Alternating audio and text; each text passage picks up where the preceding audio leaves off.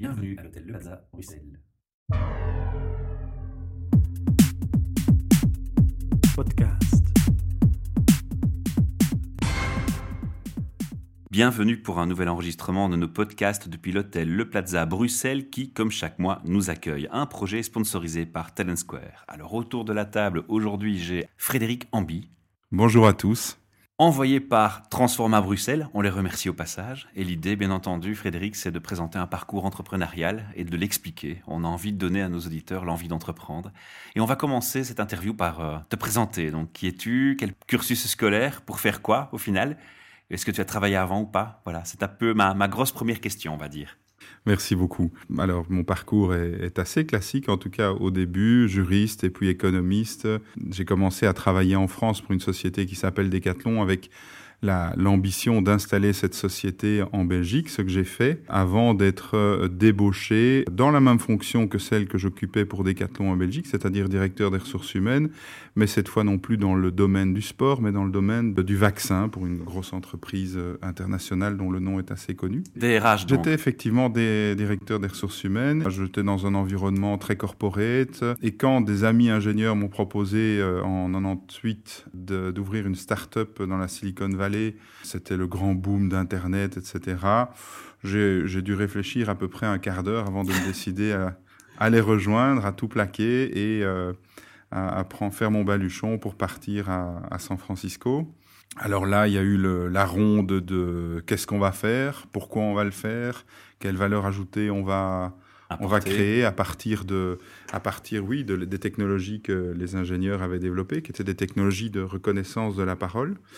Business plan, funding, millions d'euros, premier client, premier développement, succès, échec. Et puis finalement, quand on est dans une société, à un moment, on se dit, très bien, est-ce que cette société ressemble à ce que j'ai envie de faire de ma vie? Pas simplement... euh, En fait, quand on devient indépendant, c'est pour être indépendant. C'est pour vraiment créer sa voie, je pense, plus que toute considération euh, financière ou, ou autre. C'est vraiment pour être indépendant. Et donc, je me suis dit, là, il y a quelque chose qui ne, qui ne correspond plus.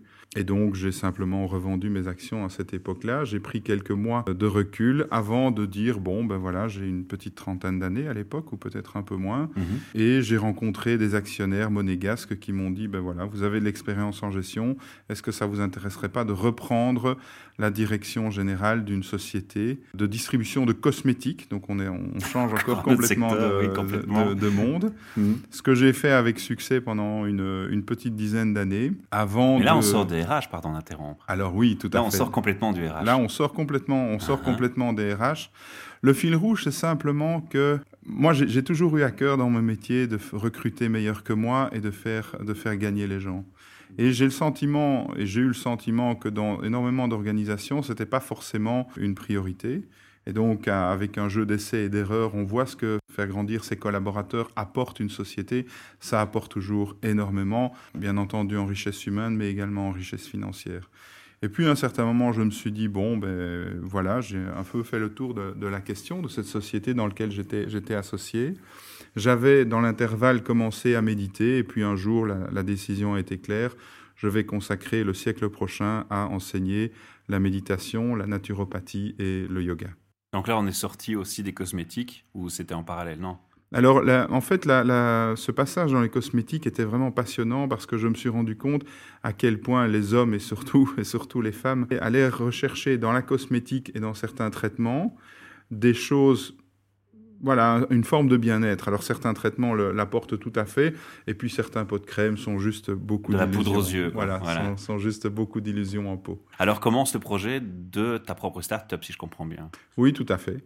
basé sur le thème de la méditation.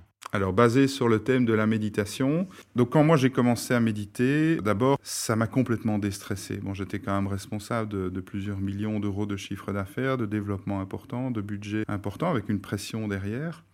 Et donc, ça m'a permis de relativiser. C'est-à-dire que la méditation va nous permettre, dans notre vie, de prendre une position d'observateur, de nous observer dans les différents rôles que nous jouons au quotidien, père, mère, professionnel, entrepreneur, ami, amant, époux, euh, femme, épouse, et de, voir que ces rôles sont des rôles importants dans notre vie, mais ce ne sont que des rôles. Pourquoi? Parce qu'à partir du moment où on est capable d'observer ses rôles, la question, c'est qui est cet observateur? Quelle est cette partie de nous-mêmes qui est capable de prendre de la distance? Et à partir du moment où on est capable de prendre de la distance, on est capable de déstresser un petit peu. Une fois qu'on est capable de déstresser un petit peu, qu'est-ce qui s'est passé? J'ai pu reprendre ma santé en main. C'est-à-dire qu'avec le travail, ma santé avait, avait, décliné. Cette prise de distance, cette différenciation entre moi et ce qui se passe au monde extérieur m'a permis de me recentrer sur mes propres besoins et donc de reprendre ma santé en main grâce à la naturopathie indienne qu'on appelle l'Ayurveda qui m'a complètement passionné, que j'ai appliqué et que j'applique toujours avec toute la souplesse, mais aussi la rigueur et les, bienfaits qu'elle propose. Et puis, je me suis dit à l'époque, bon, ben voilà, j'ai repris ma santé en main, maintenant je vais, je vais faire du sport à haute dose, un sport à haute qui, que, que j'ai un peu poussé à l'extrême pour me rendre compte que finalement, le, le yoga, donc, est une discipline qu'on peut faire avec douceur était une forme de, sport absolu, c'est-à-dire du sport qui apportait au corps tout ce dont il avait besoin sans jamais le pousser dans ses extrêmes limites à partir du moment où on le fait avec conscience. De cette expérience, à un moment, il était évident que je devais me former à ces techniques. Et dans les grands maîtres qui, inspirent ces trois disciplines, Deepak Chopra, qui est un médecin endocrinologue d'origine indienne mais qui vit aux États-Unis, mhm. est celui qui a retenu le plus mon attention par l'aspect pédagogique et par l'aspect médical et laïque de son approche. L'aspect pédagogique, c'est-à-dire qu'on comprend directement ce qu'il explique. L'aspect médical, c'est-à-dire qu'il vérifie toutes ces théories par des faits médicaux par des, par des études cliniques, pardon Non, anticipes une de mes questions, du coup. Ah, pardon. non, non, non, mais c'est bien, c'est bien. Parce que c'est vrai que quand on vient d'un parcours DRH dans la gestion de l'humain, on peut comprendre qu'on peut avoir un lien vers le bien-être et l'évolution de soi. Là, le raccourci est très facile et très mm. logique. Il a tout son sens pour moi. Là où c'est peut-être plus difficile à faire la transition, c'est quand on va vers ce qu'on appelle un peu les sciences plus inconnues de mm. tout un chacun. C'est vrai que quand on parle méditation, il y a toute une sphère de c'est pas vraiment une profession toujours reconnue dans tous les cas de figure, par exemple. Il y a plusieurs divergences et orientations possibles. Donc là, il y, a, un saut à faire supplémentaire. Et donc tu réponds quelque part à, à cet aspect en me disant, ben voilà, là, ce qui m'inspire, c'est des gens qui finalement se basent sur des des choses concrètes médicalement. Ah, tout à fait. Donc, euh, Deepak Chopra est médecin à la base. Hein. donc, il mhm. est endocrinologue. Et donc, à chaque fois que nous avons une émotion, nos glandes euh, endocriniennes, entre autres, et surrénales, euh, libèrent toute une série d'hormones qui vont aller activer des fonctions physiologiques sous forme d'une réponse de stress en général. On a une émotion, elle soit positive ou négative, on a en général toute une série de, de réactions physiologiques. Et donc, il se dit, OK, j'observe ces réactions physiologiques, mais d'où viennent-elles?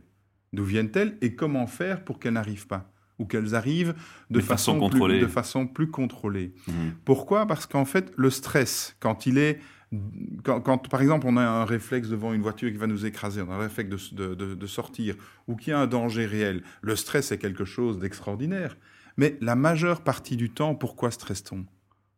Si vous avez une seconde, réfléchissez, prenez une, une inspiration simple et demandez-vous ici et maintenant, qu'est-ce qui ne va pas?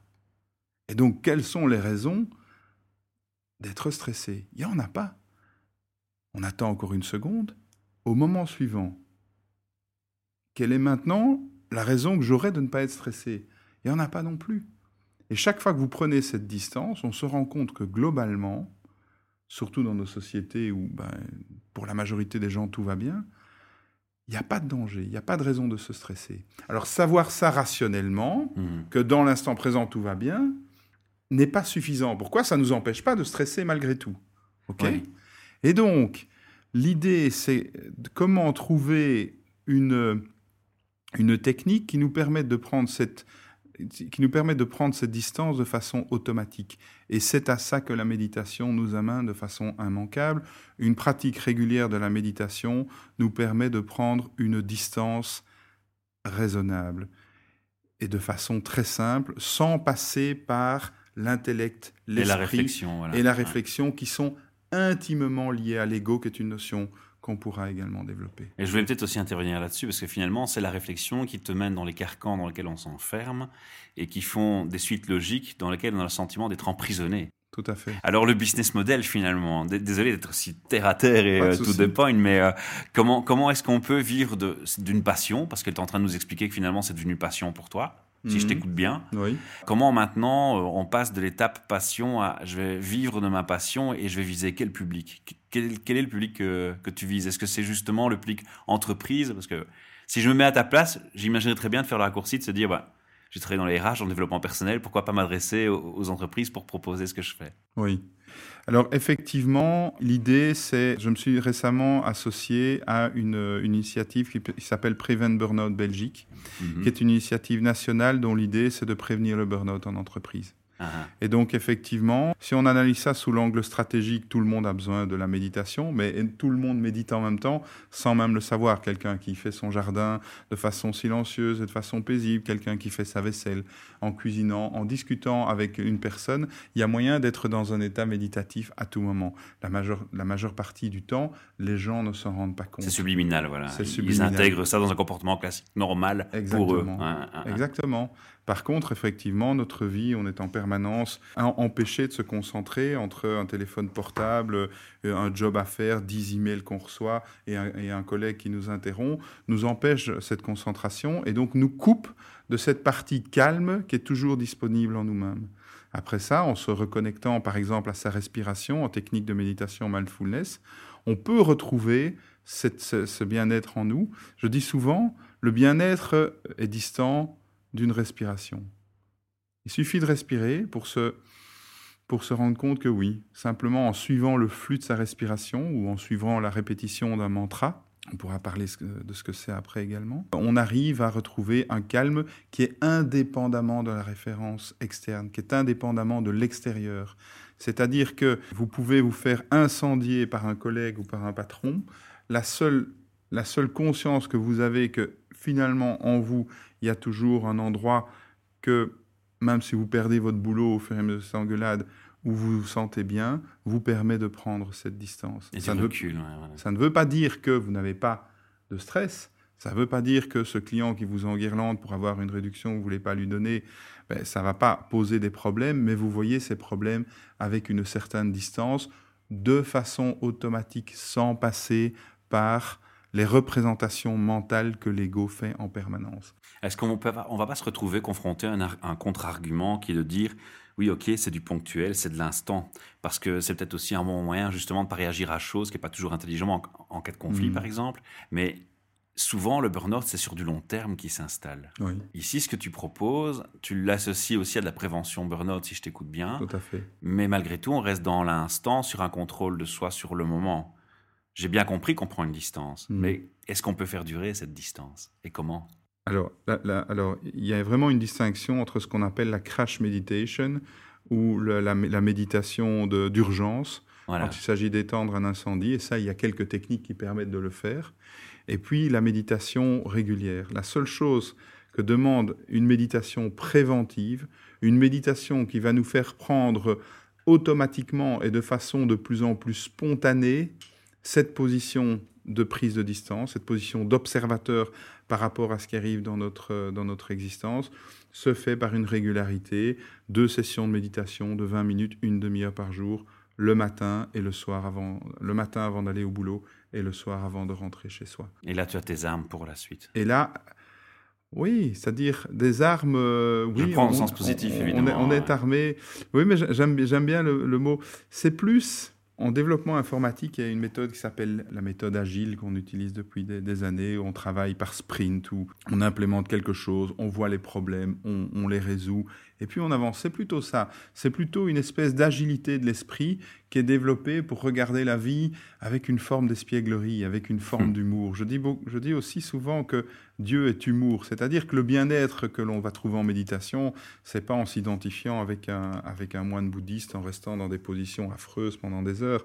Je dis à certaines personnes qui sont réticents à la méditation et à la pratique au début, vous voulez vous déstresser, allez voir un film comique. Parce que quand vous riez, quelle est la possibilité que vous ayez d'être stressé? C'est juste impossible. Et donc, vous pouvez trouver euh, une méditation préventive au burn-out, effectivement, dans une pratique régulière de la méditation. mais dans une conversation enjouée avec des amis, dans un film d'humour, dans une pièce de théâtre qui vous amuse, vous allez trouver le même remède. La différence, c'est que la méditation installe ça à long terme et pour toujours. Si vous arrêtez de méditer pendant, par exemple, dix jours après avoir médité de façon constante et avec un peu de discipline pendant trois mois, mhm. vous allez voir une différence, mais vous allez difficilement retomber au niveau de stress que vous pouviez avoir auparavant. Donc on perd une partie de la maîtrise, évidemment. C'est un exercice quotidien sur du long terme. C'est comme se brosser les dents. voilà, exactement. Alors dans ton business, c'est d'aller vers les entreprises, j'ai bien compris. Alors je fais, j'ai on est en prévention burn-out, on a parlé de ça. Voilà, prévention burn-out. Donc ce que je fais, c'est simplement, je vais voir les, les directions générales de société, je leur explique un petit peu le concept. Certains, bon, aux États-Unis, euh, surtout en Californie, tous les, tous, les, tous les managers des sociétés, même les employés méditent. Hein. Chez Google, tout le monde médite. En Belgique, c'est un, un, peu plus limité, tant mieux. Ça me donne, la culture. Ça, donne un challenge. Voilà, ça me donne, oui, et puis ça me donne quelque chose à, raconter également, et ça me, ça me fait plaisir. Surtout qu'au bout d'un quart d'heure de méditation, euh, euh, voilà, le directeur général ou le, DRH stressé euh, qui m'écoutait parce que légalement aujourd'hui en Belgique il était obligé de faire quelque chose sur le burn-out, mais il se rend compte que ça va beaucoup plus loin. Bien sûr, ça va le déstresser. Bien sûr, ça va lui permettre d'éviter de, les effets du stress à long terme sur sa santé qui sont destructeurs. Hein. Aujourd'hui, on sait que le cancer, euh, mmh. certaines formes de cancer, certaines formes d'infection, la dépression et le burn-out sont en grande partie dû au stress qui nous ronge au quotidien. Et pas que, combien de gens souffrent de l'estomac, des choses comme ça. Exactement, oui, tout à fait. L'estomac est un excellent exemple. Quand on est sous stress, le corps pense qu'il y a un danger. Et donc, il va chanter des fonctions physiologiques qui ne sont pas nécessaires à la survie, et la digestion en fait partie. Il va libérer un hormone qui s'appelle le glucagon, qui est l'inverse de l'insuline, qui va faire en sorte qu'on va libérer énormément de sucre dans le corps pour pouvoir se battre contre un ennemi imaginaire. Comme ce sucre ne va pas être dépensé et transformé en énergie dans le combat, il va se stocker sous forme de graisse où il va provoquer le diabète. Mmh. D'accord? Donc là, vraiment, la, recherche clinique nous montre que les effets du stress sont destructeurs. Et donc, en réduisant ce stress au quotidien par une ou deux méditations par jour, on va avoir des effets sur la santé à long terme. Mais au-delà de ça, l'expérience montre que quand on médite, le business plan devient clair pour revenir sur ta question. Quand on médite, on est de plus en plus conscient de ce qu'on fait. Clairvoyant sur ses actes. Clairvoyant, exactement sur ses actes. Et on arrive à avoir ce que les Indiens appellent le kriya shakti, c'est-à-dire une action spontanément juste, c'est-à-dire une action qui est juste sans passer par trop de réflexion. Comme si elle était spontanée et induite. Exactement. J'aime bien, j'aime bien la démarche. Ça, ça c'est vraiment ce qu'apporte la méditation. Alors ça paraît magique, mais j'ai des témoignages quotidiens que, que ça fonctionne. Et c'est à ça que j'invite mes clients. Donc euh, nos relations avec les autres sont meilleures, nos relations avec nous-mêmes sont meilleures, notre, notre attitude par rapport à notre travail est, est, plus positive, ou simplement on a le courage d'avoir une discussion avec notre, notre patron ou notre équipe pour voir comment aménager un travail dont le contexte ne convient plus à l'un à l'autre, ou simplement à soi. Alors il y, a, un deuxième positionnement où tu t'orientes indirectement, c'est alors tu es tout à fait ouvert à ce qu'on appelle le happy RH. Tout à fait, oui, tout à fait. C'est en, lien direct avec ce que tu penses, est ce que tu prônes, et ce que tu fais en fait. Exactement. En fait, le, RH ne peut être que happy. Je, suis intimement persuadé que les, challenges professionnels que l'on relève dans notre vie ne sont que des façons pour nous de nous découvrir et de découvrir ce que la, la science védique appelait donc la, science de, l'Inde ancienne, appelait le dharma, c'est-à-dire le but de la vie. En fait, je pense qu'à partir du moment où on arrive à faire un travail avec plaisir, un travail qui soit utile aux autres, utile à soi-même, entre autres financièrement, et qui nous permette de mettre spontanément à la disposition de soi-même et d'autrui nos qualités innées, c'est-à-dire de faire un travail qui au final est facile. C'est pas forcément qu'on a atteint notre seuil d'incompétence, mais c'est parce qu'on a trouvé simplement ce qui nous correspondait. Ça peut être euh, à tout niveau dans l'entreprise, et donc ça, ça, ça, veut aussi dire pour euh, les responsables d'entreprise de, délivrer une culture où tout le monde, peu importe son niveau managérial et son niveau de responsabilité, ait sa place et soit reconnu euh, pour sa place. Ça veut aussi dire que, et je suis fondamentalement persuadé que chacun d'entre nous a une façon optimale de faire son boulot et un travail un travail sur les archétypes, hein, donc sur ces grandes, sur ces grandes représentations de ce que ce sont les héros ou les dieux, que Jung, le, le, psychanalyste, a identifié. Un travail avec les managers que j'accompagne sur ces archétypes leur permet de se dire, tiens, voilà, dans ma vie professionnelle, je joue un, deux ou trois rôles. Par contre, quand je fais ça et ça et ça, je suis dans un rôle qui existe, par exemple quelqu'un qui n'est pas du tout fait pour le contrôle de gestion, mais plutôt la gestion d'équipe. Si on le force ou il se force à faire du contrôle de gestion, c'est peut-être cette partie de travail-là qui va moins lui, moins lui plaire. La méditation va l'amener à être créatif par rapport à ça, le faire quand même en prenant un peu plus de temps ou en le faisant dans une ambiance relaxe. Mais en tout cas avec une distance qui empêche le stress. Quoi. Avec une distance qui empêche le stress de s'installer à long terme. Alors je te laisse parler sur ta passion. On a déjà dépassé notre temps de, parole de 15 minutes qu'on essaie de fixer, même de 20. Je pense qu'on n'aura pas le temps de tout dire aujourd'hui au micro. Ce qu'on va faire, c'est inviter les gens à aller sur ton site internet, ce qui donne l'occasion de citer le nom de ta société et ton activité. D'accord. Alors l'URL L'URL c'est www.ose.com BE ou euh, www.frédéricamby en un mot, donc Frédéric avec C sans accent, ambi H-A-M-B-Y-E.com. Et là, vous avez, euh, vous avez toutes les infos et surtout mon adresse email et mon numéro de téléphone. je, suis, je suis heureux de, je suis heureux d'y répondre par téléphone. Je, il y a un exemple qui me revient en tête une personne, euh, une particulière qui n'avait plus travaillé depuis dix ans. Euh, bon, je lui ai expliqué la méditation, je lui ai enseigné la méditation. En trois semaines, elle avait retrouvé du travail. Son anxiété était énorme par rapport à la réaction des gens, son image, etc. Mhm. Et elle me disait, mais quand est-ce que je n'aurai plus ce poids, ce poids euh, ces émotions négatives? Je disais, tant que tu vas rechercher le bonheur, il t'échappera. Observe simplement tes réactions, avec un peu de distance, continue à méditer deux fois par jour et ça va se faire euh, naturellement. Trouve ce qui te rend heureux en fait. Trouve ton chemin vers le bonheur. C'est ça en fait le message. Et, la méditation nous amène immanquablement à un état de bonheur où on, écarte ce qui ne nous convient pas et on accueille plus facilement ce qui nous convient. Parce qu'écarter ce qui ne nous convient pas, beaucoup, beaucoup de gens, j'entends dire oui, voilà, ça, ça ne me convient pas, je l'enlève, mais est-on toujours capable d'accueillir les cadeaux que le monde nous fait, les, opportunités qui se mettent, euh, qui traversent notre route Ou de les voir correctement. Ou de les voir correctement. Mmh. Et ça, la méditation nous apprend cette forme de, clairvoyance également.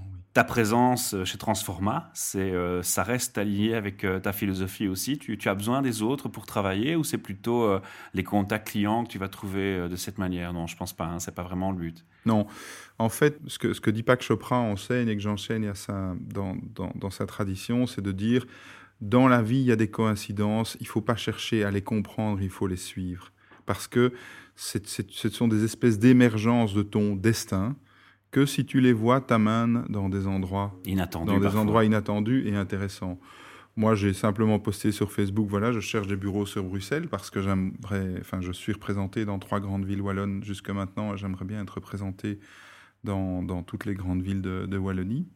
Euh, être représenté, c'est-à-dire avoir un lieu où je puisse enseigner, où les gens mmh. puissent se retrouver.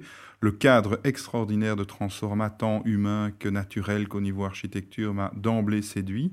Et c'est un ami, fondateur de Transforma, qui m'a répondu le premier sur mon post Facebook en disant Va voir là. Automatiquement, vous savez que c'est là. Tu parles de, que c'est tu parles de Anis Bella, en fait je, Non, je ah, parle. non, non, non, je parle de. Harold, Grondel, qui est, un, qui est un autre fondateur de, de, de Transforma et qui est un, un ami de, de, longue date. Donc voilà, je savais qu'il y avait quelque chose à aller faire là-bas. J'ai vu qu'il y avait organisé une séance aussi. Alors on organise deux mercredis par mois une séance de méditation le, le matin et le soir. Il y a un onglet agenda sur mon site internet où vous pouvez retrouver tout ça et les événements seront également répercutés sur le site, euh, sur la page Facebook de, de Transforma. Super, Frédéric. Mille merci. C'est dommage hein, qu'on se limite à un temps, mais on a toujours peur que les auditeurs finissent par ne plus avoir la patience à décrocher. Mais je crois qu'on va te réinviter au micro vous pour aller plus loin dans, dans, le détail. On aura de toute façon l'interview dans d'autres langues sur notre site. Et on te remercie pour le temps que tu nous consacres. Merci beaucoup. À bientôt. Namasté. Podcast.